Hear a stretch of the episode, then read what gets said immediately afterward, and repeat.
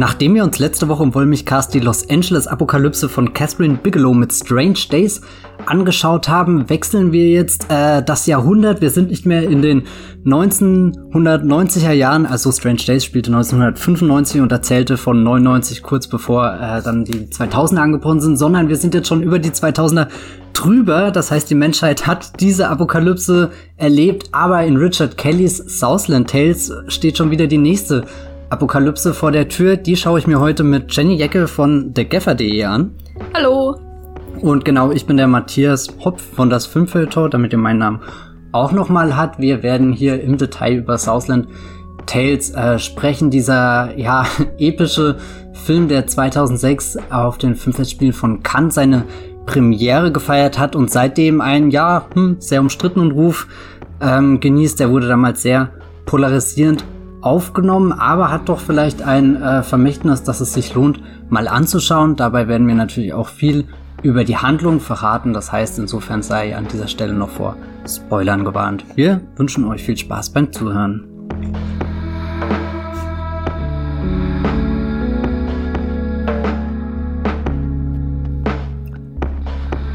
Der zweite Film ist immer der schwerste, sagen sie vielleicht in Hollywood. Ähm, zumindest trifft das bei Southland Tales sehr schön zu, weil Richard Kelly wurde ja damals sehr für ähm, Donnie Darko gefeiert. Das war sein großer Durchbruch, ein Science-Fiction-Film mit äh, Zeitreiseelementen, ein bisschen was Übernatürlichem, was Unheimliches, auch sehr verbunden mit dem Kino, verbunden mit einem jungen Jack Gyllenhaal und verbunden mit einem Hasen, der ja leider alles andere als putzig ist, sondern ziemlich unheimlich und gruselig ist. Aber damit hat äh, Richard Kelly wirklich ein äh, äh, ja, Film geschaffen, der, der, der, glaube ich, für, für eine gewisse Phase des Kinos sehr, sehr prägend war. Er hat dann viele, viele Nachfolger gefunden, hat auch diese äh, berühmte äh, Mad World-Szene, glaube ich, die, die viele nicht mehr vergessen haben. Ich zum Beispiel. Weiß nicht, wie es dir geht, Jenny. Ich hatte da ehrlich gesagt gar nicht mehr dran gedacht, als ich ihn gestern nochmal geschaut habe. Ist geil. Also als ich Southland Tales geschaut habe, äh, nochmal, hatte ich komplett vergessen, dass es diese Justin Timberlake-Szene gibt. Und danach habe ich äh, Donnie Darko geschaut und äh, komplett vergessen, wie der Film eigentlich endet. Okay, ich finde das eigentlich sehr interessant. Ich habe immer das Gefühl, viele haben Richard Kelly als so einen potenziellen Mindfuck-Regisseur abgespeichert und für mich ist Richard Kelly eher der, boah, wenn es emotional wird, dann hat er immer den richtigen Song parat. Oder halt ja, zumindest. Ich glaube, das, das liegt ihm auch mehr. Das, das liegt ihm auch mehr. Das, das ist die Karriere, die er hätte eigentlich einschlagen sollen. Musikvideoregisseur oder so. Hm.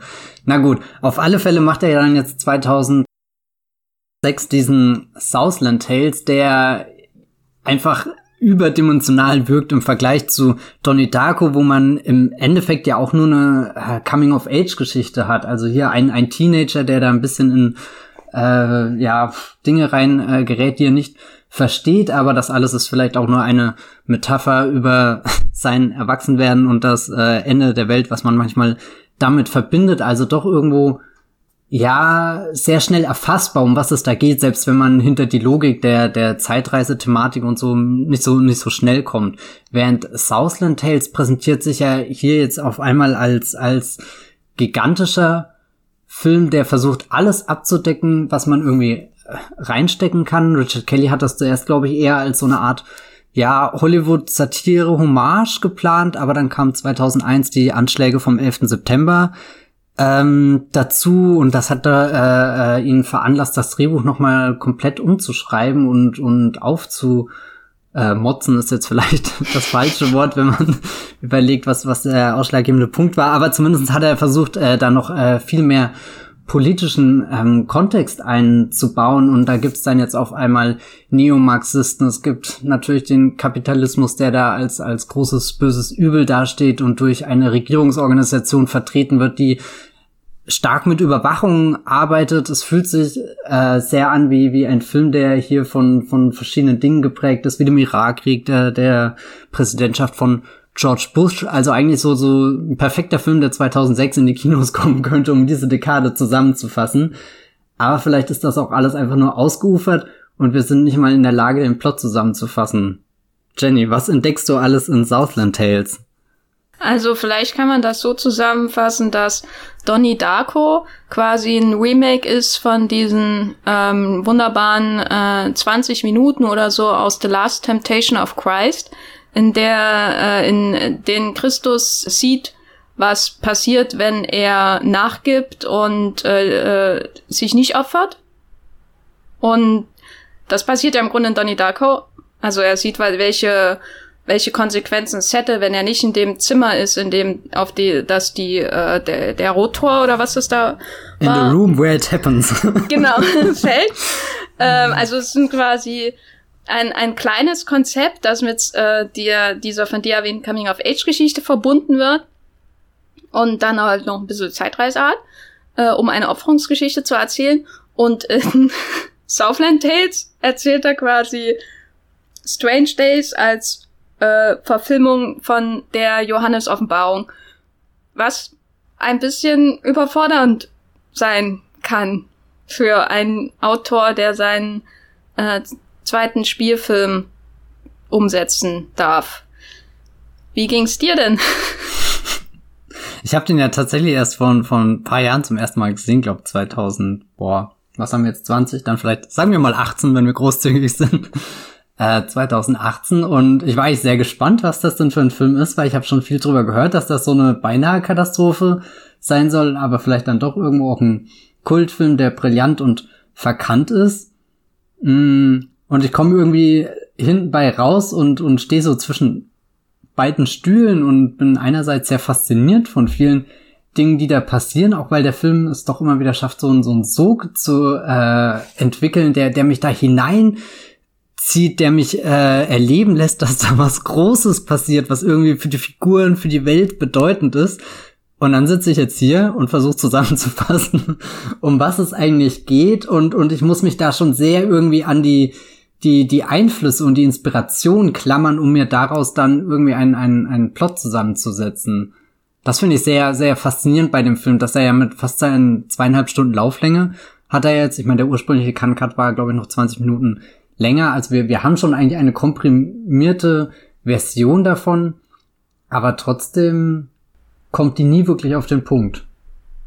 Ja, also man hat da diesen, diesen Politikaspekt, der, das muss ich zugeben, nicht so wirkt, als wurde er nachträglich in ein Drehbuch hinzugefügt, sondern es wirkt schon recht ähm, nachvollziehbar, dass diese Welt, wie sie in Southland Tales, in dieser alternativen Zeitlinie, die da ähm, zu sehen ist, so aus diesen, dieser radikaleren Version und der ähm, katastrophaleren Version von 9-11 die ihr zugrunde liegt, hervorgegangen ist. Weil die Idee ist ja, ähm, dass es 2005 in zwei äh, Städten in Texas einen nuklearen Angriff gab. Also man hat wieder dieses Zwillingsmotiv von Anfang an, wie bei den Twin Towers. Und das ist nicht ganz klar, ob das jetzt schon eine Reaktion auf den Krieg gegen, äh, in Anführungszeichen, Krieg gegen den Terror der Bush-Regierung in der unserer Zeitlinie ist oder ob das quasi ihr 9-11 ist erst und dann geht's erst richtig los. Das habe ich nicht ganz herauslesen können. Aber da, das führt zu so einer radikalen Eskalation. Der Patriot Act ähm, wird, ähm, da der hier schon existiert, ist es wahrscheinlich eher so, dass auch in dieser Zeitlinie 9-11 gab. Ja, der Patriot Act wird auf jeden Fall verschärft. Äh, es gibt diese Überwachungsorganisation und dann kommt noch äh, der Dr. Strangelove dieses Films und äh, hat eine neue Energiequelle, die allerdings als Nebenwirkung die komplette Erde ähm, zu zerstören droht. das ist der Plot dieses, das ist die Welt dieses Films. Und äh, ähm, das ist so der, der politische und der Sci-Fi-Aspekt, die hier zusammengehören, weil äh, kommen, die Energiequelle führt nämlich dazu, dass es dann so, so Risse im äh, Raum-Zeit-Kontinuum gibt, weil die äh, vierte Dimension zusammen zu fallen droht, fragt mich nicht. Äh, und daraus entstehen dann diese Zwillinge, die die Story eigentlich vorantreiben, beziehungsweise der Story hinterherrennen, habe ich manchmal das Gefühl. Also speziell der, der, der Dwayne Johnson, dessen Zwilling ja tot ist, der, also der durch diese, diese Raum, dieses Loch im Raum Zeitkontinuum, ach, das, ich hasse es, über solche Sachen zu reden. Warum du machst das gut, mach weiter. Äh, ich ja, warum können wir nicht über Dinosaurier reden? ähm, der äh, Dwayne Jones, der ist ja so ein typischer äh, Richard Kelly äh, Held, weil er genau wie Donnie Darko am Anfang irgendwo aufwacht und dann fängt der Plot an. Ähm, und sein, äh, er ist eben äh, durch diesen das Loch im Raum Zeitkontinuum ähm, 69 Minuten äh, zurück in die, äh, oder vorwärts, zurück, vorwärts, 69 Minuten durch die Zeit gereist und dadurch entstehen halt zwei verschiedene Versionen von ihm. Der eine wurde gekillt in, äh, einer Autoexplosion, der andere erwacht äh, am Anfang dieses Films und äh, der zwei, das zweite Zwillingspärchen ist ja hier ähm, gespielt von Sean William Scott, nämlich der Cop, äh, der dann und sein äh, zukünftiges Ich, äh, die da in diese ganze neomarxistische Verschwörung hineintapsen, in der ein Video eines rassistischen Cops mit äh, Amy Poehler gedreht wird. Das, das Casting diesen Film, darüber müssen wir auch noch sprechen. Aber das ist so die, sind so die zwei Helden im Grunde dieses Films, die beide mit dieser, wie am Ende rauskommt, Zeit, ähm, äh, äh, diesem Loch in der Zeit quasi zu tun haben und die dann irgendwann sich überschneiden, ihre Handlungsstränge. So gegen Ende und dann explodiert alles und dann geht die Welt unter. Oder, Oder? nicht. Ja. Ich dachte, das lässt er ziemlich offen am Ende, ob, was, was jetzt wirklich passiert. Na, sie, sie haben ja, sie bleiben doch Hand in Hand, oder? Und wenn die äh, beiden Seelen, die eigentlich eins sind, äh, sich die Hand reichen, dachte ich, dann geht die ganze Welt unter. Hm. Ja, aber ich glaube, die Frage ist eher, wir haben hier eine Hollywood-Satire, wir haben eine Polit-Satire, eine übertriebene, karikierte Version der Bush-Jahre mit einem noch schlimmeren 9-11, einem noch schlimmeren Patriot Act, einem noch schlimmeren Krieg gegen die Achse des Bösen. Ähm, in Anführungszeichen natürlich alles. Ähm, wir haben einen Film Noir-Plot durch diese Riesenverschwörung, äh, die angelehnt ist an hier Kiss Me Deadly äh, von Robert Aldrich, der auch am Anfang läuft und wo, wo Sarah Michelle Gellas Figur in einem der Prequel-Comics sagt, dass ihr Lieblingsfilm, weil äh, Richard Kelly ist nämlich super äh, äh, subtil bei solchen Anspielungen. Äh, dann haben wir diesen ganzen Sci-Fi, Zeitreise, Deu Evil deutsche Wissenschaftler-Plot. Und das alles wird so ausgerollt in nur 144 Minuten. Also das finde ich immer noch überraschend, dass der Film nur ähm, die die Kinoversion am Ende so lang ist, ähm, weil äh, so lang ist ja jeder Blockbuster heute leider.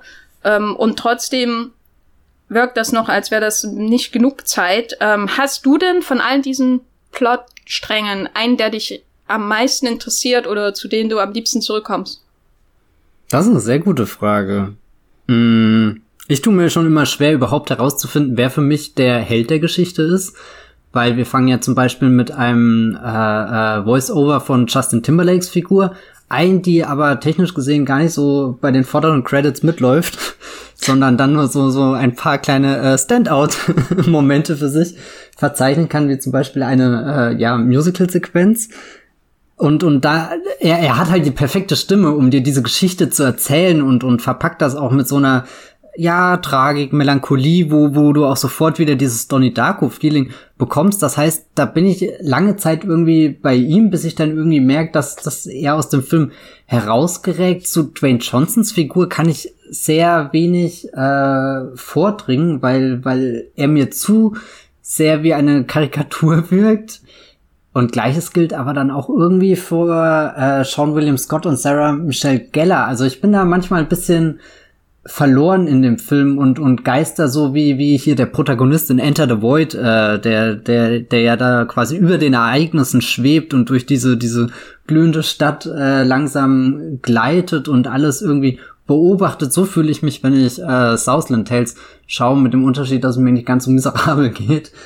Ähm, ja, es ist eher so ein, ein Hin und Her, äh, äh, nicht geschubst werden, sondern eher so, so ein Schwankes, so, äh, Schwanken, so, so als, als bin ich da gerade in einem Vakuum und dann pendel ich mal dahin und dahin und, und plötzlich bin ich irgendwie in einer Reality TV-Serie, die, die auch irgendwie so diese, diese Ästhetik mitbringt und, und dann auf einmal in, in einem Film, der, der schon eher wieder Strange Days in seinen äh, apokalyptischen Bildern ähm, erinnert. Ja, es ist sehr schwer zu sagen, was, was der Handlungsstrang ist, der mich da wirklich am meisten faszinierend. Hm. Kann ich dir, kann ich dir echt keine Antwort drauf geben. Die, die, das ist alles so, so bizarr teilweise und dann ja. Ich hätte gern mehr von den verrückten Deutschen gesehen, muss okay. ich sagen. Ich habe mich immer gefreut, wenn die in irgendeinem äh, äh, Abstellraum in einem Supermarkt oder so stehen, auf einmal stehen und mit ihrem riesen Zeppelin, das äh, nach Jenny von Westfalen genannt ist, der äh, benannt ist, ähm, der ich meinen äh, Vornamen übrigens verdanke, äh, Ehefrau von Karl Marx. Ja.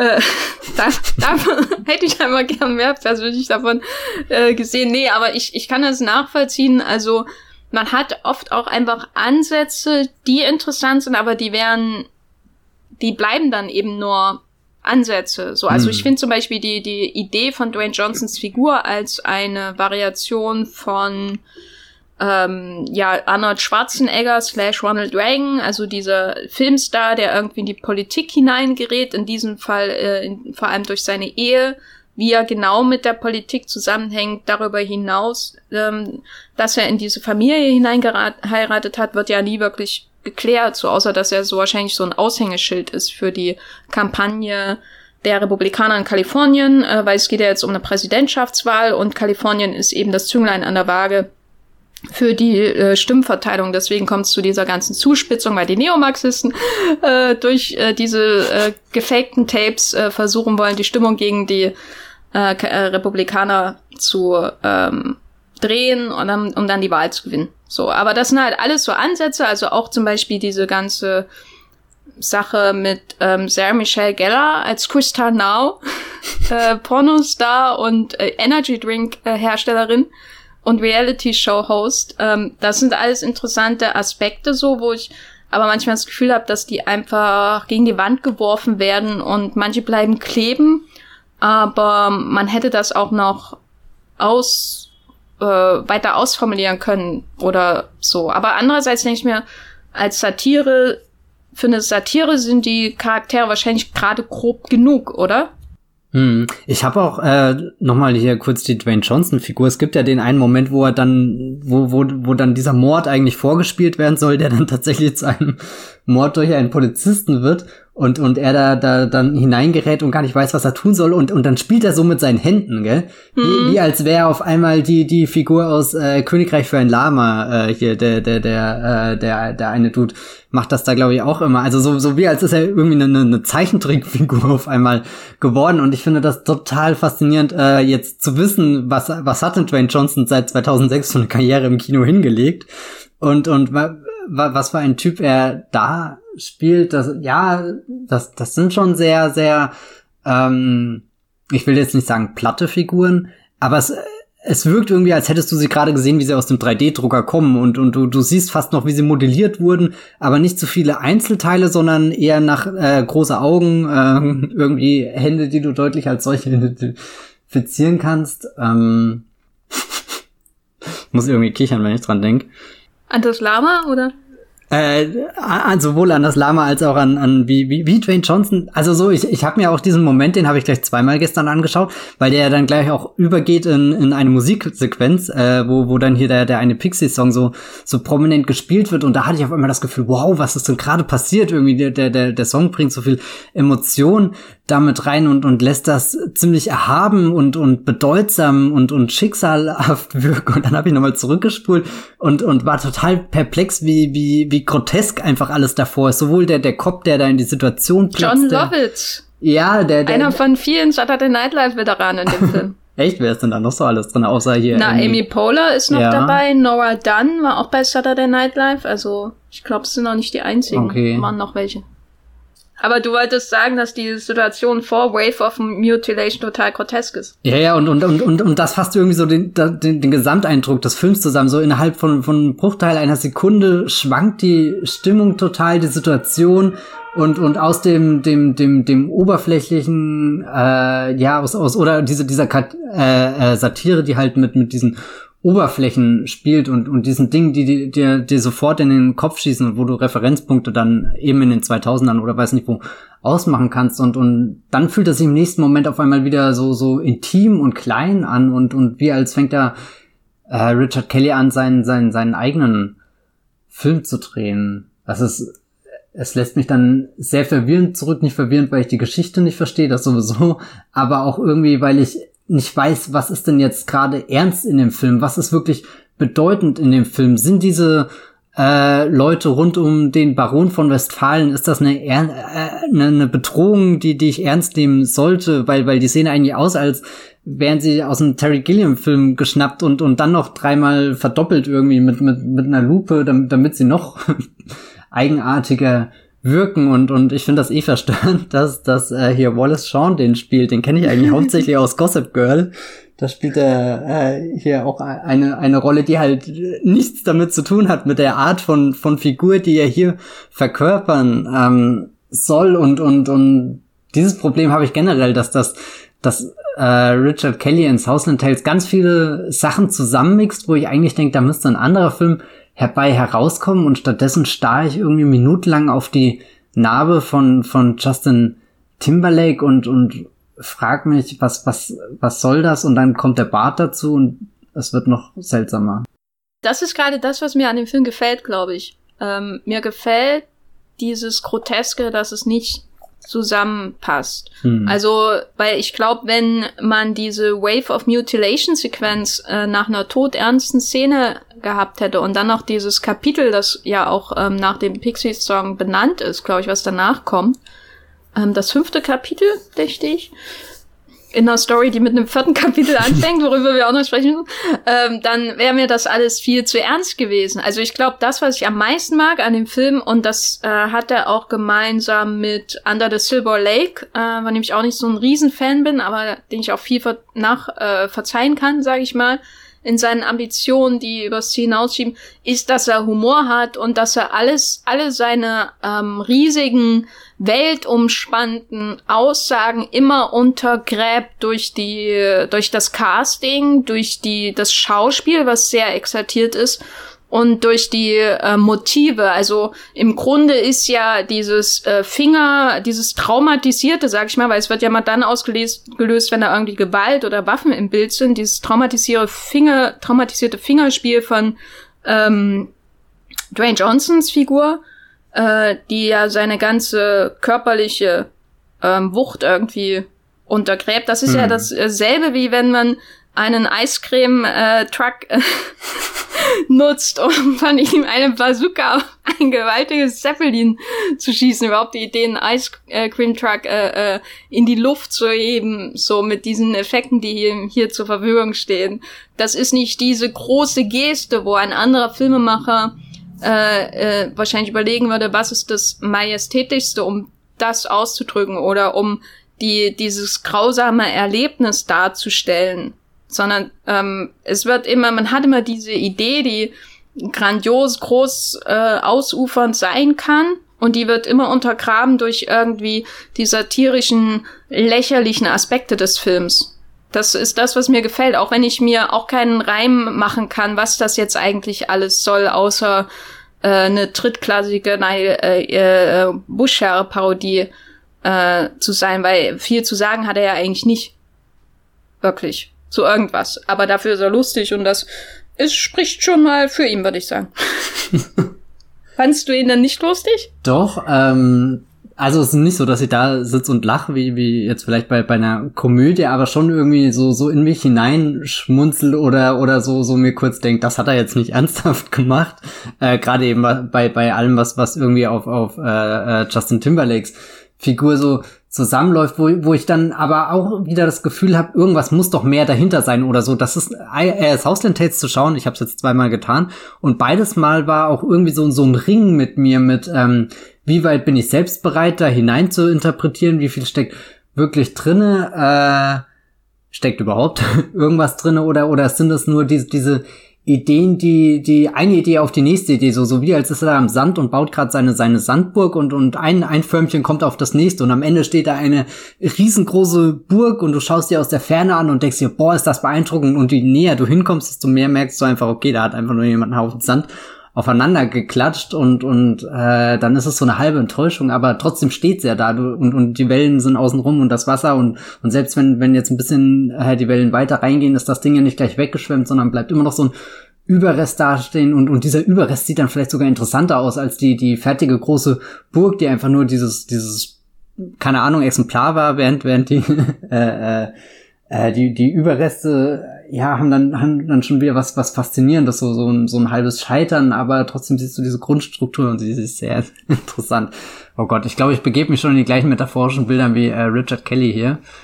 Ähm, Wobei ich aber, ähm, bei deiner Beschreibung, die erinnert mich eher an Terry Gilliam Filme. Okay. Also zum Beispiel jetzt auch sein Don Quixote, wo er ja tatsächlich dann auch so ein wunderschönes groteskes Portugie portugiesisches Schloss für sein Finale auswählt, das in gefühlt 27 verschiedenen architektonischen Stilen gebaut wurde und überhaupt nicht zusammenpassen. Das ist dann so das Finale, die, der Rahmen für sein Finale und gleichzeitig hat man das Gefühl, der ganze Film wurde nach demselben Prinzip gebaut.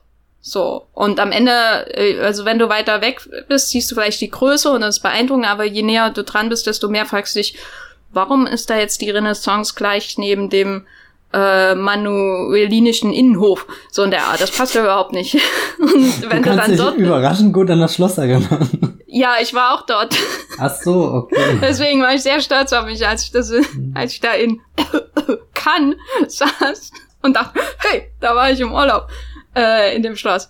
Aber nee, also bis zu einem gewissen Teil äh, trifft dasselbe Prinzip, glaube ich, auch auf Southland Tales zu. Aber bei dem würde ich sagen, das Einzige, was mir groß verspricht, ist vielleicht ähm, das Cover, weil ich würde sagen, nicht mal aus der Ferne wirkt es nach, als würde das zusammenpassen. ähm, und das ist eher so, dass man glaube ich, ähm, man rennt irgendwie durch einen Gang und der hat einen Stil und äh, dann geht man in ein nächstes, äh, in ein Seitenzimmer äh, und da sieht wieder ganz anders aus und dann geht man nächsten Gang. Aber wenn man rausgehen würde, wäre da wahrscheinlich gar kein Haus.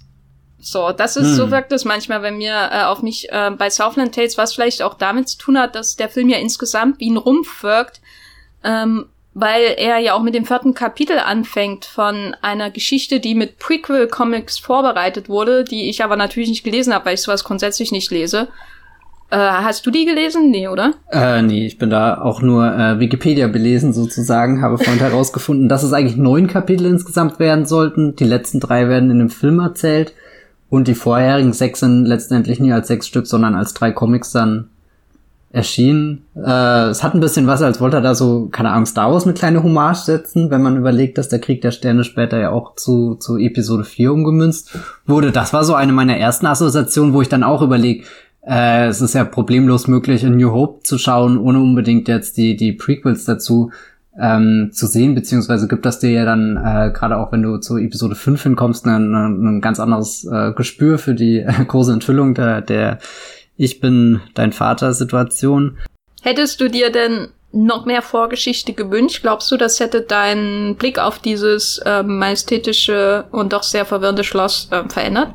Ich äh, glaube, es ist sehr kompliziert, weil ich an sich schon überfordert bin mit der Art und Weise, wie Richard Kelly hier Informationen einführt und vorstellt. Deswegen bin ich mir unsicher, ob noch mehr von dieser Art und Weise an, an Informationen überhaupt gut gewesen wären. Jetzt weiß ich nun leider nicht, wie er, wie er das in, in Comicform erzählt. Das ist ja klar auch ein visuelles Medium, aber du hast ja doch noch mal andere Möglichkeiten, dass das über äh, äh, Bilder und, und kleine äh, Texttafeln, Sprechblasen, was auch immer, ähm, zu, zu beschreiben, aber ich, ich glaube, das, das macht ehrlich gesagt nur noch verstrickter und komplexer, jetzt ausgehend von, von, von dem, was ich aus, aus Southland Tales mitnehmen, habe ich das Gefühl, der, der, der Film gibt sich ja am Anfang eigentlich schon irgendwie Mühe, das dir nach und nach zu, zu zeigen, irgendwie, äh, du hast den Erzähler im Hintergrund. Ich glaube, was ein bisschen überfordernd ist, ist halt auch einfach, dass das alles so, so, so unwirklich aussieht, was, was gezeigt wird, was halt eben schon an, an der, der, der, der Darstellung von dem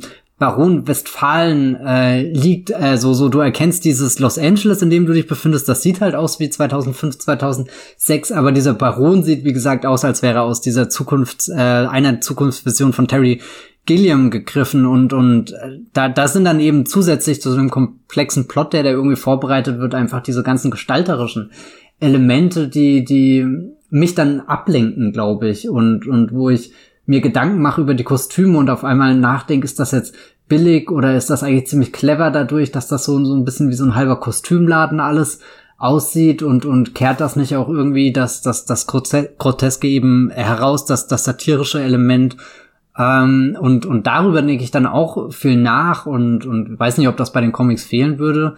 Ich habe allerdings jetzt auch seltsamerweise nicht den großen Drang, da, da wirklich nochmal einzusteigen, nachzulesen. Wie, wie ist das denn bei dir? Oder, oder hast du das Gefühl, es würde sich jetzt noch lohnen, da, da tiefer in die Materie einzudringen? Also ich habe mir, ähm, das ist einer wenige, wo ich äh, Filme, wenigen Filme, wo ich mir hinterher ähm, ergoogelt habe, Southland Tales Ending. Und da habe ich einen Cellen-Artikel, gleich das erste Ergebnis, sehr gut ähm, SEO optimiert, gefunden, äh, der zum Kinostart rauskam, in dem die komplette Story inklusive der Hintergrundinfos aus den Prequel-Comics ähm, erklärt wurde. Und ich hatte das Gefühl, die Dinge, die aus den Prequel-Comics hinzukommen, sind alle relativ egal. Was ich gebraucht habe, ist mir nochmal die ganze Story vor Augen zu führen. Ähm, einfach auch, um das nochmal, weil ich habe den jetzt seitdem ich den für fünf Euro damals als DVD gekauft habe, äh, hab seitdem habe ich den nicht mehr gesehen. Das war auch so Studienzeiten, halt kurz nachdem er rauskam. Ich, ich hatte überhaupt keine Erinnerung mehr so richtig daran, außer dass The Rock mitspielt, habe sogar die Musical-Szenen vergessen. Und es hat mir dann schon sehr geholfen, noch mal, du, mir nochmal vor Augen zu führen, was eigentlich rein plottechnisch passiert, weil mein Seherlebnis war eher so, dass ich Freude an einzelnen Sequenzen hatte, aber minimales Interesse daran, die sinntechnisch zusammenzuführen. Und ich hatte auch nicht das Gefühl, dass die Narration besonders darüber Sorge trägt, dass ich das tue, während zum Beispiel, wenn ich einen Christopher Nolan-Film schaue, ähm, ich das Gefühl habe, dass mir jemand eine Knarre an den Kopf fällt, wenn ich nicht einen Plot verstehe. So, und immer wieder ähm, bewegt sich der Film so, dass ich wenn ich ihm folge, dann auch ähm, die, die Linie des Plots verfolge und alles zusammenführen kann. Das nervt mich ja so wahnsinnig auch an den Filmen, dass die nie an was anderes denken können als ihren eigenen Plot. Und bei Southland Tales, den ich jetzt auch nicht wahnsinnig mag oder so, um Gottes Willen, aber da hatte ich das Gefühl, ich habe ganz, ganz so einen riesen Flickenteppich an Plot und kann mich jetzt, wenn ich will, einfach äh, äh auf eine Episode konzentrieren. Zum Beispiel ähm, John Lovitz und Cherry Wood Terry oder wie sie heißt, also die beiden, die hinter dem Cop-Mod äh, mhm. Tape-Komplott stehen, äh, werden in Venice Beach äh, von Justin Timberlake äh, oder nee, es war nicht mehr Justin Timberlake, sondern von diesen äh, Soldaten, die da den äh, Strand beobachten, einfach erschossen und so. So eine Sequenz, die losgelöst mir genauso viel sagt, wie wenn ich sie irgendwo einfüge, gefühlsmäßig. Also weil mich der größte Plot eigentlich der, sie braucht nicht den größeren Plot, um zu funktionieren, um das zu zeigen, was ähm, Richard Kelly hier aussagen will an dieser Satire. Also die Szene kann für sich stehen, sie kann aber auch in den Plot eingefügt werden. Und das hat mir schon sehr ähm, gefallen, dass ich ihn so schauen kann, dass ich auch zwischendurch, obwohl er unglaublich plotgetrieben ist, also allein um die Inhaltsangabe durchzulesen bei Cellen habe ich, glaube ich, 20 Minuten gebraucht. ähm, obwohl er so unglaublich plotgetrieben ist und eine Wendung nach der anderen und so viele Figuren und bla bla bla und hier sind die Neomarxisten und dort ist die neue NSA, Hyper-NSA, wenn man so will. Und äh, da sind die Deutschen dass, obwohl das alles da ist, man ständig so ein Infodump bekommt, ich das alles beiseite wischen kann und die einzelnen Momente für sich stehen eher. Und das hat, das hat mir schon ähm, einfach sehr gefallen, muss ich sagen.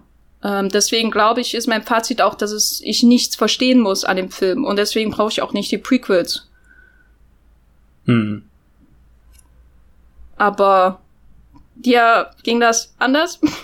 Nee, ich war, also das, was du gerade beschrieben hast, mit es gibt diese einen, also der, der eine Moment, wo, wo äh, Southland Tales irgendwie für mich zusammenkommt, ist wirklich das Ende.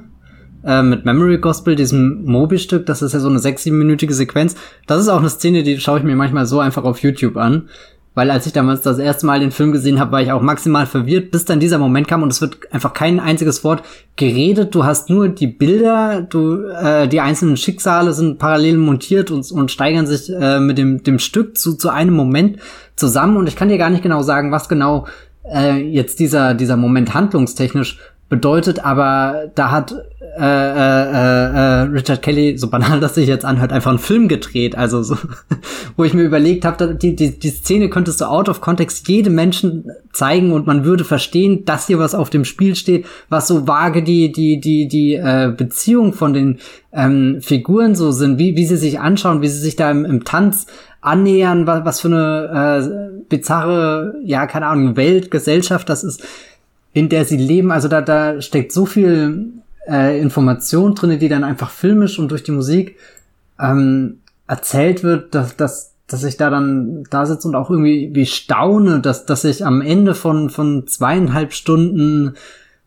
ja wirklich äh, reines Dohu Wabohu da sitze und das Gefühl habe, ja, da, da hat er dann doch irgendwie ähm, eine kleine Punktlandung zumindest gemacht, die, die mich aus dem Film gehen lässt. Und ich habe auch das Gefühl, diese Apokalypse war doch eine reelle Gefahr. Ich habe sie gerade zum Teil ähm, miterlebt und das wäre dann auch definitiv was, was auf, auf, auf den, den Einzelmoment eher hinausläuft. Und, und an dem Punkt habe ich schon lang vergessen, dass davor irgendwelche Szenen mit, mit, mit Sarah Michelle Geller und ihrer Teen Horniness und keine Ahnung was existieren. Und, und, und dann denke ich wieder an die TV-Aufnahme, wo eingeblendet wird, über welche wichtigen Themen es alle geht. Und dann steht eben auch dieser Punkt hinter den wirklich großen dramatischen, äh, äh, weltgeschichtlichen Ereignissen und, und schüttel irgendwie den Kopf und frage mich, wie sind wir denn von hier äh, oder, oder, oder von da zu, zu einem fliegenden Zeppelin in der Nacht über Los Angeles gekommen, der von einem Raketenwerfer beschossen wird, der sich auf einem fliegenden äh, Eiswagen äh, befindet und es ist irgendwie gigantisch und vielleicht traue ich mich auch gar nicht so sehr nachzudenken, weil, weil ich dann, dann vielleicht doch wieder nur enttäuscht werden würde. Aber, aber das ist so, so auch der, der, der Mad World äh, Moment von, von, von Donnie Darko. Mad World äh, ist ja gar nicht die, die, die größte Donnie Darko Szene vielleicht. Aber trotzdem brennt sie sich so sehr in den, den Kopf, dass, dass, ja, ich weiß nicht, dass so, sobald ich an den Film denke, kommt da ein, ein Gefühl irgendwie hervor, was mich wieder zurückkatapultiert. Und das schafft dann auch dieses kleine schöne Southland Tales Finale. Und wo du schon Mad World äh, erwähnst, wie findest du denn die ähm, Killer-Sequenz, die äquivalente hier, die Musical-Sequenz? Die, die wirkt so, so teilweise ungeprobt, teilweise aber auch ziemlich brillant. Die ist einfach wild, die ist äh, ja, die, die schießt halt auch nochmal aus diesem Film heraus, wenn du ihn als, als Flickenteppich äh, bezeichnest, dann ist das der endgültige Moment, wo klar wird, okay, ja, das ist äh, der, der, der Gang, den, den, den Richard Kelly hier gewählt hat und, und irgendwie mag ich das, dass er, dass er sich so, so viele Freiheiten auch nimmt und, und seinen Film so, so dehnbar irgendwie gestaltet. Ähm, wir haben vorhin auch schon ganz kurz den, den Under the Silver Lake angesprochen und, und der verliert sich ja auch manchmal in so einem Exkurs, wo du dir gar nicht mehr sicher bist, ist diese Party eigentlich jetzt noch Teil der Geschichte oder hat sich der Film genauso wie, wie Andrew Garfield da irgendwo in so einem Hinterhof in Los Angeles verirrt und, und ist da irgendwo hingekommen, wo wir jetzt die, die Performance da anschauen und, und wir wissen gar nicht, ist die jetzt gut oder nicht, aber sie ist da und sie ist erstmal interessant, weil, weil sie ist eigenartig und, und ehrlich gesagt hätte ich nichts dagegen gehabt, wenn, wenn Southland Tales noch mehr in, in diese, diese reinen Momente investiert hätte, wo, wo, wo eben nur die Musik und das Bild und, und die Bewegung da was erzählen. Also da, ich habe irgendwie gemerkt, wie, wie ich irgendwann dachte, als, als hier die, die Neomarxisten ständig und wieder erwähnt werden und hey, hast du was gegen Neomarxisten? nee, aber irgendwie macht das der Film so, so weißt du, er sagt diesen Begriff immer und, und ich hatte das Gefühl, er, er versucht den so oft zu sagen, um dem mehr Bedeutung Deutung zu verleihen und, und diese, diese, diesen, ähm, ja, keine Ahnung, politischen Konstrukt dahinter mehr Bestimmung zu geben, aber, aber das habe ich dem Film weniger abgekauft als dann, dann so eine Musical-Sequenz, die einfach komplett aus dem Nichts kommt und, und trotzdem irgendwas über, über, ja, keine Ahnung, Justin Timberlake und seine Narbe erzählt hat und sein Trauma. Das ist ja auch irgendwie eine interessante Art und Weise, sich den, den Dingen, die, die Kelly, äh, äh, Richard Kelly, jetzt wollte ich schon Kelly Reichert sagen. da wäre noch eine First Cow in dem Film gewesen. Hätte ich auch nichts dagegen gehabt, weil, weil First Cows in Filmen sind immer was Gutes, wie First Cow zum Beispiel beweist. Ähm, Richard Kelly äh, inspiriert sich ja bei, bei grausamen Ereignissen wie, wie dem Irakkrieg, der ja Menschen wirklich traumatisiert hat und, und da fand ich das dann eine interessante Art und Weise, das irgendwie ja ähm, aufzugreifen und zu überlegen, was was macht das mit einem Menschen und und dann ist eine Musical-Sequenz Ausdruck dafür. Und er, er lebt ja dann in so einer kleinen Amerika-Fantasie auch irgendwie. Das fand ich sehr, sehr. Wer also, jetzt die Justin Timberlake-Figur? Ja, ja. In, in der Musical-Sequenz? Das, das, das wirkt ja wie, wie als bist du in so, so einem Diner und überall die, die, keine Ahnung, die, jungen, hübschen Frauen, die da so um ihn umringt sind. Das ist ja weit weg von, von irgendwas, was realistisch ist, wobei ja bei dem Film eh. Naja, es sind Krankenschwestern. Ja, gut, im, im Sinne realistisch, das existiert. Ich habe das Gefühl, die, die Fox-Kommentatoren und Tucker Carlson und so jetzt, die seit Wochen gegen die in Anführungszeichen Antifa wettern, ob die einfach nur Southland Tales gesehen haben, weil erstens die Neomarxisten hier sind, das also, das ist ja im Grunde The Weather Underground oder sie sind ja so ein bisschen eine verlächerlichte äh, Version so des 70er Jahre, der 70er Jahre Hippie-Terroristen oder sowas in der Art, wenn man jetzt von den USA ausgeht. Ähm, und gleichzeitig äh, hat man dann hier diesen, da musste ich wirklich sehr lachen gestern, diesen ähm, Spruch, äh, diesen marxischen Spruch äh, hier, Attack and Dethrone God, der ja dann wirklich vor ein paar Wochen bei Fox News als Ziel von äh, The Weather Underground, also der in Anführungszeichen Antifa der Gegenwart äh, äh, proklamiert wurde, wo ich auch dachte, haben die den einfach nur gesehen, weil da ist er ja dann schon sehr zeitgemäß auf einmal in dieser äh, in dieser Thematisierung äh, dieses äh, dieser Bu-Männer, die in Wirklichkeit auch total unfähig sind letztendlich.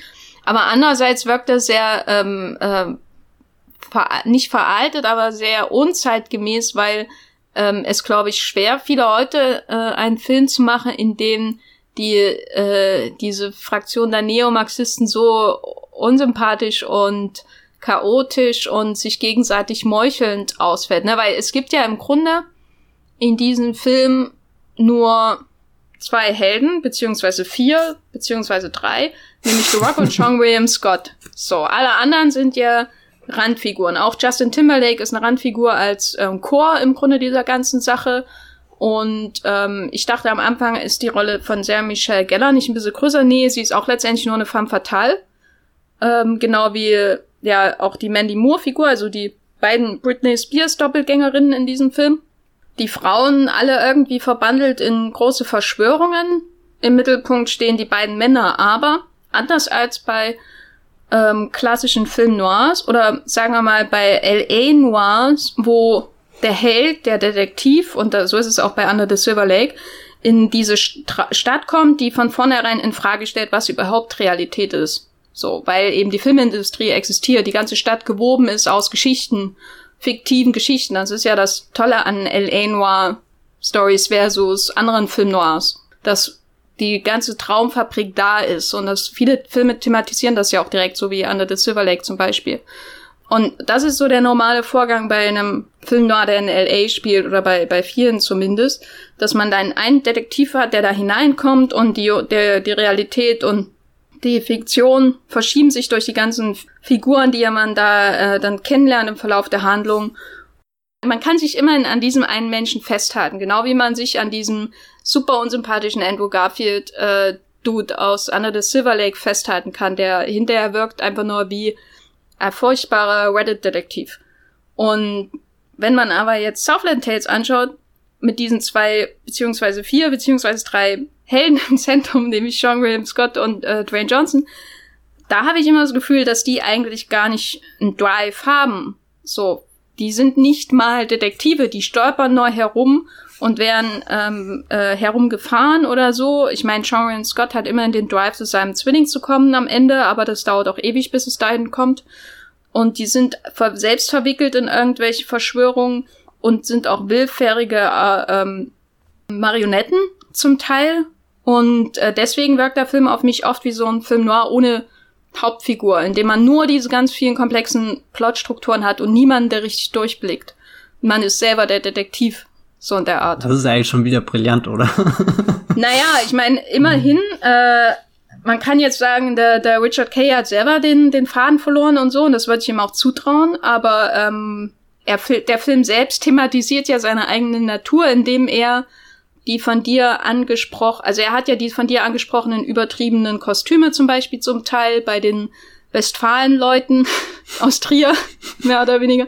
Ähm, und also diese, diese diese Karikatur ist ja schon im Film angelegt, der dann wiederum selbst ähm, die Grenzen zwischen dem fiktiven Drehbuch, das eine Rolle spielt, und der Filmrealität aufweicht, indem dann äh, The Rock selbst glaubt, er sei die Hauptrolle aus seinem eigenen Drehbuch, Jerry Cocaine, dann kommt ja sowieso raus, dass das Drehbuch die Zukunft vorausgesagt hat. Also ist ja das, was wir sehen, sowieso ein Film. Oder etwa nicht, Matthias? Es, es sprengt gerade die Synapsen in meinem Kopf. Es ist zu früh, um darüber zu reden, wobei so früh ist eigentlich gar nicht. Hast du heute ähm, schon Mittag gegessen? Ich habe schon äh, heute etwas gegessen. Das war das erste Essen heute. Zum Gut, Mittagessen ist es noch zu früh bei mir. Ähm. Für die Hörer, es ist gleich 14.30 Uhr. oh Gott, was denken die Hörer hier? Ähm, also für mich ist diese dieser Umgang mit Popkultur, der erklärt bis zum gewissen Grad, warum der Film sich so anfühlt, wie er sich anfühlt. Weißt du? Hm. Also bei, bei, bei Under the Silver Lake hatte ich diesen Umgang mit Cop äh, Popkultur und auch, was du vorhin gesagt hast, äh, Andrew Garfield ist hier der Dude, der eigentlich nur in seinem Reddit-Forum irgendwelche äh, äh, Pinnadeln auf sein, sein Board steckt und die mit einem roten Faden verbindet. Da, das spüre ich da schon, schon mehr, dass es aktiver ist. Bei, bei Southland Tales habe ich fast das Gefühl, dass es so ergibt sich fast ein bisschen nebenbei als, als unbeabsichtigten Nebeneffekt, weil auch weil der Film wahrscheinlich auch noch aus so einer Zeit stammt, wo oder zumindest habe ich das da noch nicht so wahrgenommen, dass das aber aber stimmt, es steckt schon drinne dadurch, dass du ja auch das das Drehbuch im Film hast, was was im Endeffekt äh, Zukunft vorwegnimmt. Äh, ja, mh, mm, kein Einspruch. Ist halt dann immer noch die Frage, dass, äh, ob das den Film gut macht, ne? Weil das mhm. allein dieses Konzept mm, bestimmt ja nicht über Qualität. Ich glaube, es, es sagt dann auch eher viel über äh, äh, äh, oh Gott, Richard Kelly. Jetzt habe ich es einmal falsch gesagt. Das ist das gerade so schlimm. Jedes Mal, wenn ich den Namen sagen will, stolper ich in meinem Kopf über Kelly Reichert. Äh, es tut mir leid. Ähm, dass, dass da ja auch irgendwie viel, viel Liebe für, für die, die, die Kraft des Mediums an sich drinne steckt, oder? Wenn, wenn er einem Drehbuch so viel zugesteht, dass das ja rein theoretisch äh, nicht nur äh, Welt vorhersagen kann, sondern auch zur Welt werden kann, wie, wie im Fall dann eben von der Dwayne Johnson Figur, die, die sich komplett verirrt und ja sogar ihr eigener Kameramann wird irgendwie und, und trotzdem rafft er gar nicht, was er, was er da eigentlich äh, genau macht und, und äh, tippt dann nervös mit den, den Fingern und denkt sich, oh, da wollte ich jetzt eigentlich gar nicht hin, aber es hat sich gerade so gut angefühlt, irgendwie der, der, der Actionstar auch im echten Leben zu sein, der Held zu sein. Ja, es ist halt so ein bisschen ähm, so wie ein äh, dystopisches La Land. Mhm. Weil das, was ich auch interessant fand jetzt, als ich ihn, ich habe dann noch, hab dann danach, äh, oder beziehungsweise heute früh, also so lang ging meine Nacht dann auch nicht gestern, äh, nach, nach Donnie Darko habe ich dann noch ähm, Kiss Me Deadly geschaut und da ist es ganz interessant, das ist ja so ein Film noir von 1955 und da hast du auch äh, einen Detektiv, der in eine Riesenverschwörung um äh, ein, ich sag nicht was, aber ach, der Film war so gruselig am Ende. Aber es, es, es ist eben ein bisschen mehr als nur ein Mod. So.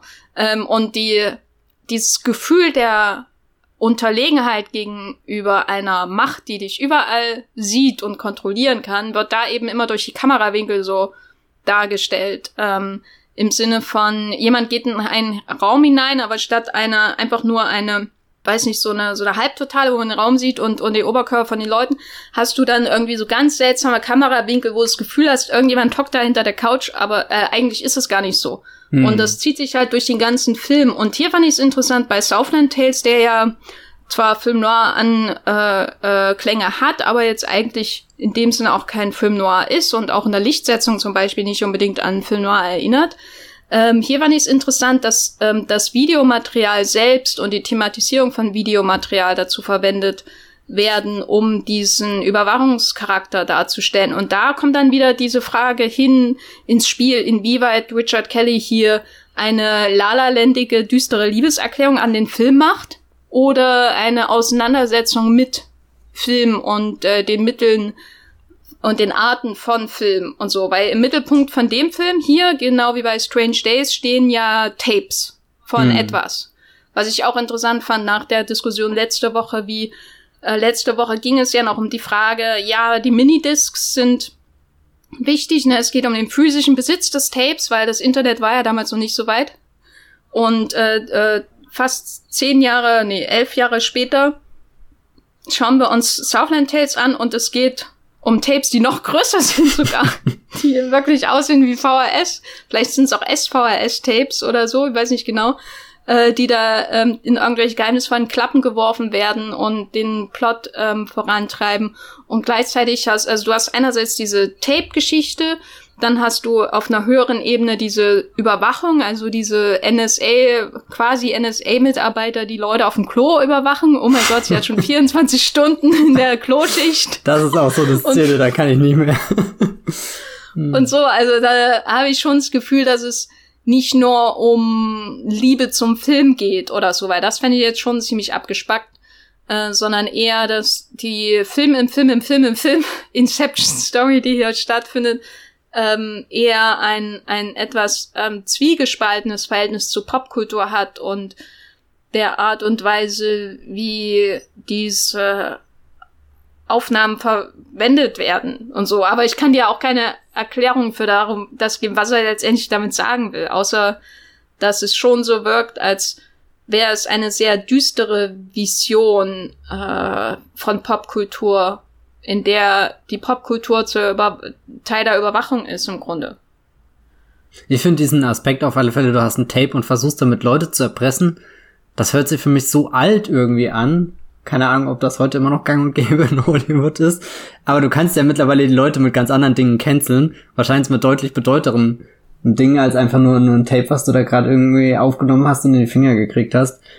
Aber stimmt, schon ein sehr äh, spannender Aspekt des Films.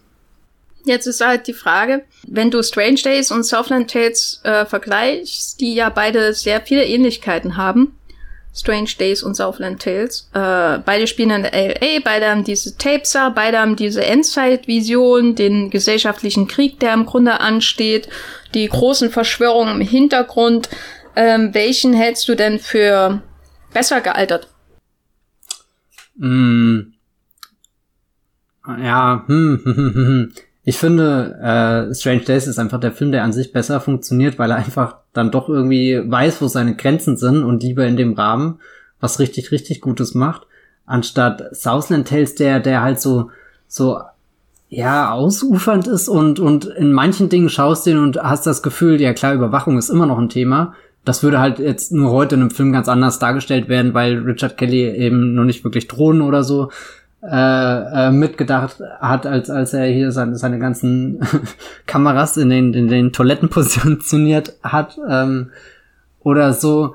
Ähm, andererseits ist er auch durch die die Stars, die er ja mit drin hat, mit mit äh, Sarah Michelle Gellar, ich will nicht sagen gealtert oder so, aber das war ja keine Ahnung, ich, vielleicht sogar für wäre der Film für sie ein äh, eine eine eine äh, ja ein, ein wichtiger Film in seiner ihrer Karriere gewesen, um um verschiedene Richtungen zu stellen. Ich, ah, ich finde find Southland Tales, ich weiß auch noch nicht, ob ich ihn wirklich als gealtert ansehen würde, weil, weil er ist ja auch noch nicht so, so alt, also 2006, das sind ja jetzt noch keine ähm, 15 Jahre. Wenn, wenn ich sage, der ist gealtert, dann, oh Gott, wie alt bin ich denn dann?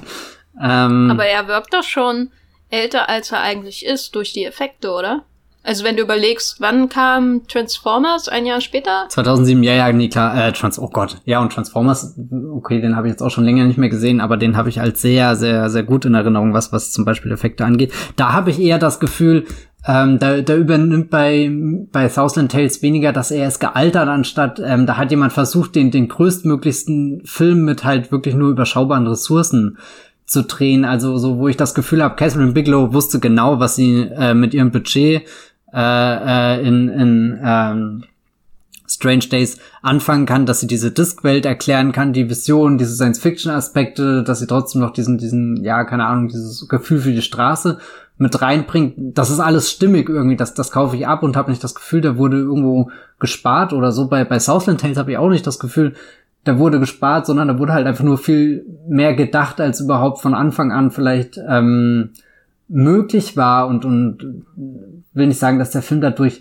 trashig wirkt, aber das, das trägt halt auch dazu bei, dass ich oft in dem Konflikt bin, ist das jetzt ernst gemeint oder nicht? Wo, wo bin ich jetzt gerade? Und, und ich glaube, je, je, je, je äh, ich weiß nicht, je, je mehr Zeit vergeht, seitdem der Film erschienen ist, desto größer wird dann die, diese Frage so, so, so, was, was ja 2006 einigermaßen okay ausgesehen hat, muss ja für uns heute nicht mehr funktionieren. Ich habe mir zum Beispiel neulich den, den, den Disney-Dinosaurier-Film angeschaut, der, der irgendwie so um die 2000er auch kam und dachte mir, okay, wer den damals im Kino gesehen hat, der wird sich schon gedacht haben, wow, das, das waren doch bestimmt beeindruckende Animationen damals für den Film und jetzt irgendwie 20 Jahre später sitze ich halt da und merke halt in jeder Einstellung, dass da nichts mehr State of the Art ist. Aber zumindest habe ich das Gefühl, dass das damals funktioniert hat. Ich glaube, weiß nicht, ob es aus dem Test 2006 funktioniert hat. Hm. Klar kann man darüber streiten, ob das Budget der Grund ist, warum die Effekte aussehen, als wären die von 1993. Aber, also es war mein Eindruck, das werfe ich ihm Film auch nicht, äh, äh, würde ich ihm jetzt nicht auch ähm, als Kritikpunkt unbedingt anlassen. Das ist dann halt so. Vielleicht ist es auch ein künstlerisches Mittel, ähm, weil äh, die Effekte sehen unwesentlich besser aus als bei Donnie Darko, obwohl er bestimmt 10 Millionen mehr gekostet hat. Aber was ich schon ähm, interessant finde, ist, dass die, das Design zum Beispiel des Southland Tales äh, Schriftzuges, die Schrift überhaupt, die Art und Weise, wie diese quasi Monitore mit ihren Daten, die immer wieder eingeblendet werden, wo man auch äh, quasi so eine Art Splitscreen hat mit mehreren ähm, Videos nebeneinander und dann die Schrift drumherum, die manchmal erinnert an irgendwie ein Fox News, aber manchmal eben auch an eine sehr seltsame, an eine sehr seltsame Version von Windows oder so. Also diese, was manchmal aussieht wie ein Betriebssystem, manchmal wie eine TV-Sendung. Es ist sehr verwirrend, was es überhaupt sein soll, alles. ähm, das sieht einfach, das ist einfach so eine Art von Futurismus, die absolut nach 2006 aussieht. Und äh, der Schriftzug auch, der sieht so emo-mäßig aus. Und als ich ihn gestern geschaut habe, ich fühlte mich auch wahnsinnig zurückversetzt in der Zeit. Also die Musik ähm, ist ja auch ein sehr wichtiger Aspekt in dem Kontext, die den Film ähm, irgendwie auch datiert. Man hat natürlich sowas wie die Pixies, was was älter ist, aber äh, ich habe die, also als der Film rauskam, das war dann mein mein zweites Studio äh, Studienjahr gerade.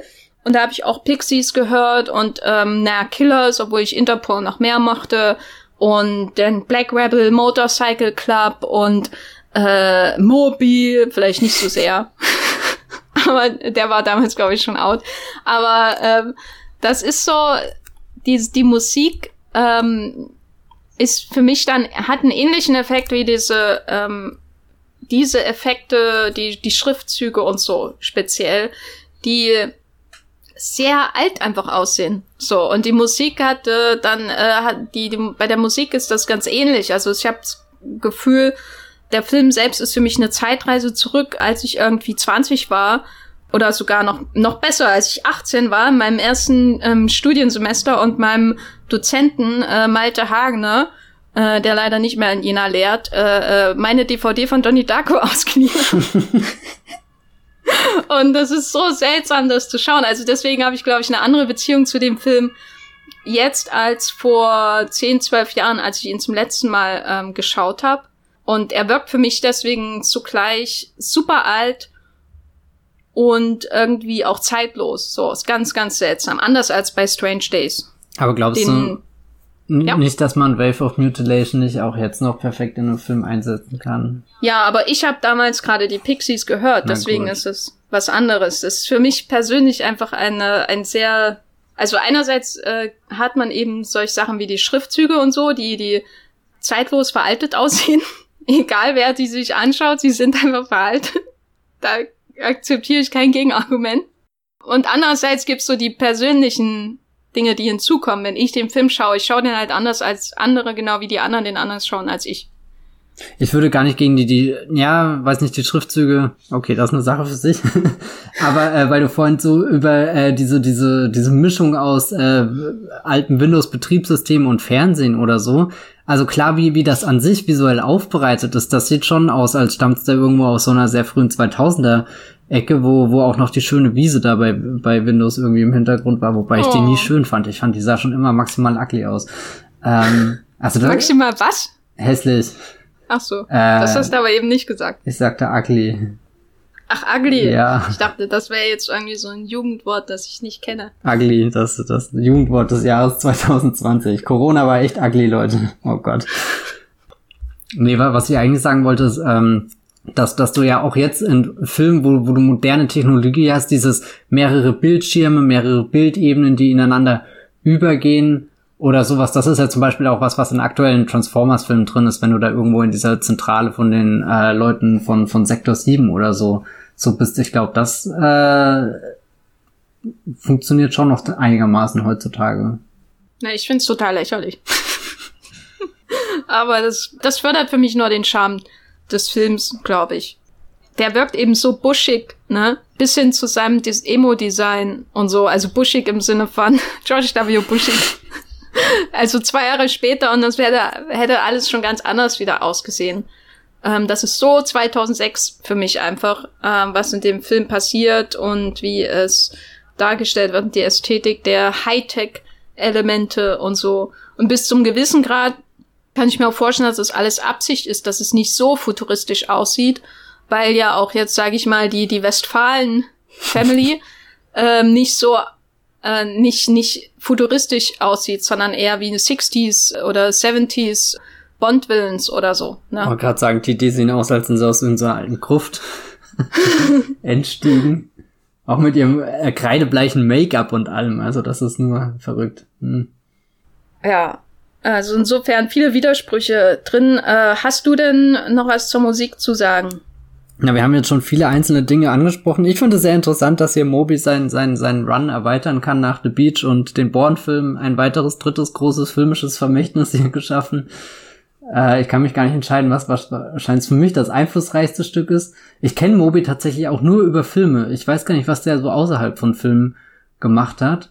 Ähm, sollte ich mich vielleicht mal reinhören, aber ich finde auf alle Fälle, dass das, was mich in äh, Southland Tales zurückzieht und auch den Film dann für mich irgendwie zusammenhält, dann doch tatsächlich die Musik ist gar nicht nur seine Musik, sondern eben auch die Verwendung der anderen äh, Pop-Songs, die drinne stecken, aber da kommt für mich irgendwie dieses Sphärische durch. Da, da habe ich immer das Gefühl im Hintergrund, da gibt alles von diesem äh, großen Unsinn äh, vielleicht doch irgendwie äh, eben Sinn.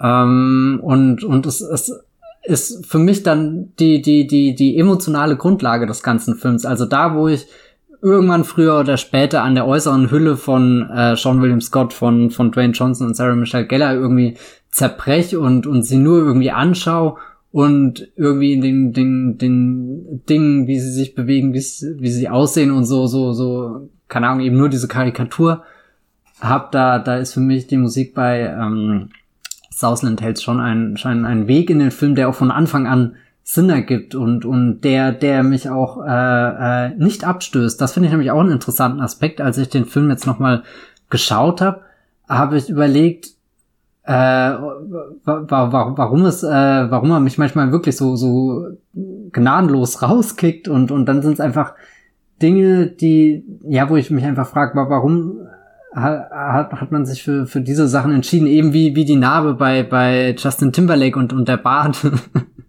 dieser seltsame äh, Ziegenbart, das ist für mich einfach zu, ich will nicht sagen uncool oder so. Aber das ist schon 2006. Das, ja, ich weiß nicht, das, das wirkt einfach befremdlich, dass es jenseits von, von dem, was ich ästhetisch im Film sehen will. oder ich weiß nicht, das ist so, so, so ein innerer Konflikt, sich auf was anderes einzulassen, als ich es gemacht hätte, aber dann auch irgendwie merken, ich kann mich damit gar nicht identifizieren. Also jetzt nicht identifizieren mit der Geschichte, mit den Figuren, sondern, sondern rein auf so einer ästhetischen Ebene ist das teilweise ein echt abschreckender Film. und, und trotzdem bin ich endlos fasziniert davon und habe ja dann eben auch Momente wie, wie Memory Gospel am Ende, wo, wo ich ganz tief eintauche, obwohl das ja auch dürftig zusammengehalten wird von, von Lichtsäulen, die in den Himmel gehen und Eiswegen nach oben katapultieren. Also nicht vergleichbar mit, keine Ahnung, was hätte Steven Spielberg mit dieser Szene gemacht, frage ich mich gerade. Und ja, ich stelle es mir jetzt nicht vor, weil das Ergebnis wäre nur für äh, Richard Kelly ernüchternd, obwohl ich ja ihn ja auch für einen sehr interessanten Regisseur halte. Ähm, ja, insofern, Musik ist wichtig, damit ich mir Southland Tales vielleicht auch nochmal ein drittes Mal anschaue, weil ich meine, früher oder später wird es bestimmt dazu kommen. Ja. Ja. ähm, würdest du ihn denn weiterempfehlen? Definitiv. Schaut, schaut ihn euch an, weil das, das lohnt sich einfach. Also ich glaube, es geht keiner aus Southland Tales äh, äh, ärmer aus als äh, raus, als dass er reingegangen ist. Das ist nur nur eine Bereicherung, auch vielleicht einfach um um, um danach The Box zu schauen, äh, den ich nämlich fantastisch finde. In Kiss Me Deadly kommt auch eine Box vor, da musste ich heute auch ah, sofort okay. dran denken. Ich habe Kiss Me Deadly echt schon lange nicht mehr gesehen, aber das war das mit dem brennenden Haus am Ende, oder? Ja, das ist so gruselig. Aber ist das brennende Haus auch die Box? Nein, oder? Wenn ich noch mehr dazu sage, dann spoiler ich potenziell Leute, die Kiss Me ja, Deadly noch schauen Ich habe auch das Gefühl, brennendes Haus sagt schon sehr viel. Aber das sieht man, glaube ich, auch schon auf dem Poster, oder? Ich weiß es gar nicht. Hm. Kiss Me Deadly ist auf alle Fälle besser als Southland Tales. Ich finde auch Strange Days besser als Southland Tales, aber ich finde ähm, mit Abstand, also ich glaube, ähm, Donnie Darko ist so der, der rundere Film als Southland Tales. Das ist jetzt keine große Aussage, das ist ziemlich offensichtlich. Aber ich glaube, Southland Tales ist der Film, bei dem ich nach dem, nach jetzt längerem Wiederschauen noch mehr entdecke als bei Donnie Darko. Ähm, bei Donnie Darko hatte ich damals eine riesen Obsession um den Film. Das war meine erste ähm, DVD, die ich importiert hatte, weil es in Deutschland nicht gab. Und dann musste ich noch mein Englisch verbessern, damit ich verstehe, äh, was die da über die Zeitreisen labern und so. Ähm, das war alles ein Riesending für mich. Ich habe da mindestens ein halbes Jahr mich super in die Donnie Darko Welt vertieft und so. Das war auch das letzte Mal, dass ich so auf äh, äh auf so Mystery-Film so eingestiegen bin. Ähm, und äh, wenn ich ihn jetzt schaue, dann sehe ich, was mir damals dran gefallen hat, aber irgendwie auch nicht mehr. Ähm, was ja dann immer schade ist, wenn man irgendwie so alte Lieblingsfilme schaut und sie, wir sie, sie wirken wie eingefroren in der Zeit, in der man sie damals gesehen hat. Und ich glaube, bei Southland Tales, den ich beim ersten Mal schon gar nicht mochte, hat, ist das, ist das anders. Ich glaube, der würde mir mehr gefallen, je öfter ich ihn sehe. Und insofern kann ich ihn auch absolut empfehlen. Falls ihr ihn noch nicht gesehen habt, äh, falls euch was gefällt wie Under the Silver Lake oder äh, Blade Runner oder Chinatown oder alle anderen ähm, düsteren Visionen von LA, die es noch so gibt, dann schaut auf jeden Fall auch Southland Tales und vielleicht kommt ihr hinterher äh, oder vielleicht kauft ihr euch hinterher mal ein Killers Album, weil ich glaube, die brauchen das Geld.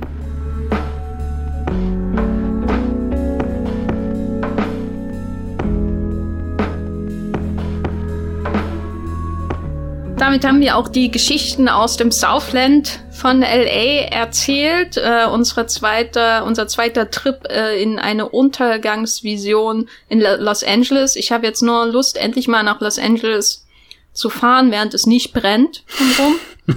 Was in oh diesem Gott. Film auch thematisiert wird, äh, was, was ich auch äh, relevant fand. Matthias, wo kann man dich denn außerhalb dieses Wollmilchcasts finden, ähm, während du davon träumst, jeden Tag wieder im Kino zu verbringen? Äh, auf Twitter bin ich als Bibelbrox mit 3e oder unter meinem ganz normalen Namen auf Movieplot. Bin ich auch unter meinem ganz normalen Namen und schreibe da aktuell über Filme wie Tomb Raider, den brandneuen äh, Action-Abenteuerfilm mit Alicia Vikander in der Hauptrolle, der vor zwei Jahren ins Kino kam. Aber jetzt bei Amazon Prime ist, schaut ihn an, er ist ziemlich gut. Ich glaube, ich habe auch schon mal im Podcast hier drüber ähm, gesprochen. Und ihr könnt natürlich noch meinen Blog anschauen, das Filmfilter da steht aber gerade immer noch die Five-Platz-Kritik, was heißt, oh Gott, ich muss mal wieder was blocken.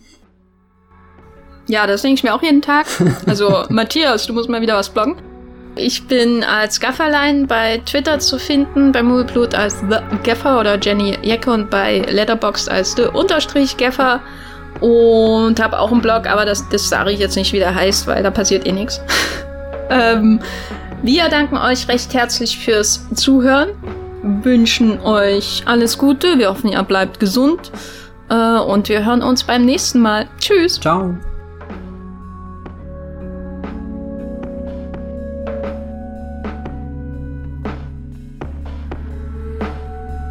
Der Wollmilchcast wird produziert von Jenny Jecke und Matthias Hopf.